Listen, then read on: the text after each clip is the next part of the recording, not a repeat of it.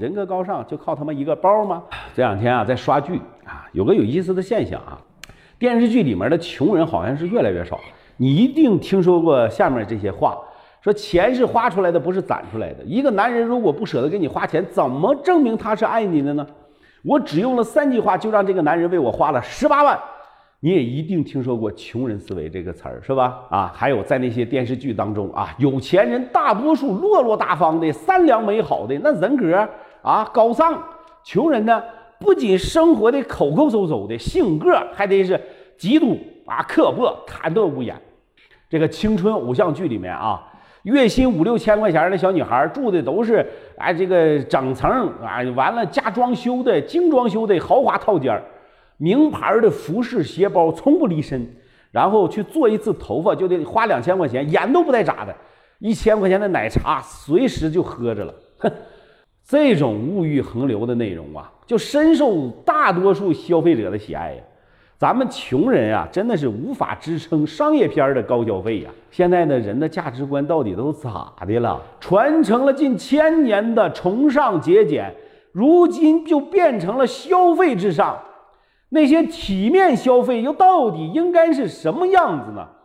改革开放四十年也带来了外国的商品和舶来的文化。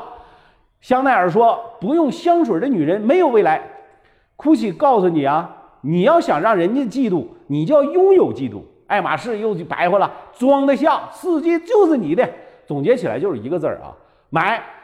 不光要买好的，还要买贵的，要买独一无二的。你说啊，就这样的价值观的影响下，追求更精致的生活，不仅是你值得被更好的对待，同时呢，还摆脱了低级趣味，成了一个人格高尚的人。人格高尚就靠他妈一个包吗？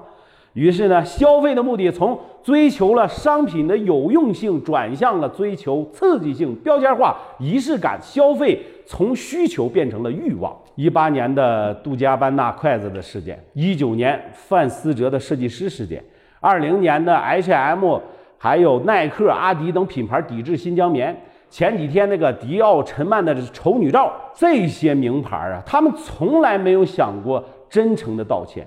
因为他们知道啊，这么多年的洗脑，依然会有很多的中国人一边抱怨奢侈品不尊重自己，一边上杆子掏钱，人傻钱多嘛，这他妈羊毛不薅，简直是没道理、没天理嘛！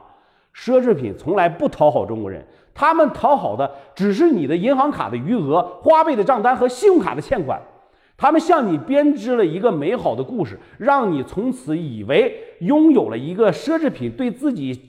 就是最大的奖赏，然后不断的稀释你的血液。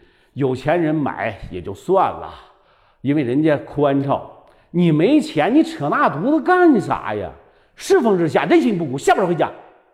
你这样礼貌吗？